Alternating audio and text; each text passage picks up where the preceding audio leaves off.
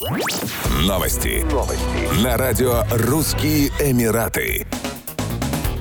Авиакомпания Etihad, национальный перевозчик Объединенных Арабских Эмиратов, предложила пассажирам взять шефство над мангровым лесом. На острове Джубейл пассажиры, проявляющие заботу об окружающей среде, смогут усыновить мангровое дерево. Стоимость посадки одного дерева составляет всего 5 долларов, но даже небольшое пожертвование – это вклад в большое дело уменьшения углеродного следа. Покупатели получат уникальный код и смогут следить за усыновленными деревьями и развитием вечно зеленого леса в целом в мобильном приложении. Пакет виртуального доступа будет предоставлен предоставляться на 10 лет. Родители даже смогут дать мангровым деревьям имена. Как утверждают в авиакомпании, одно мангровое дерево поглощает столько же СО2, сколько лайнер образует за 7-часовой полет. Авиакомпания планирует высадить леса на каждом континенте, куда она летает.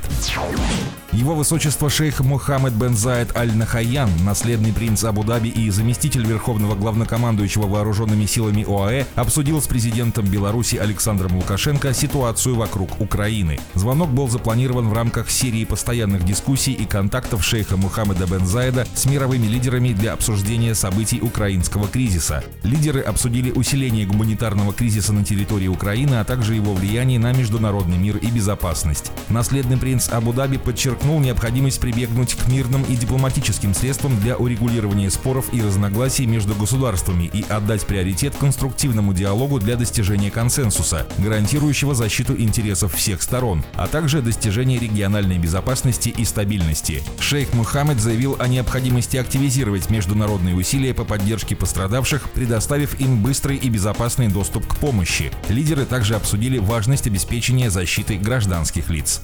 Еще больше новостей читайте на сайте RussianEmirates.com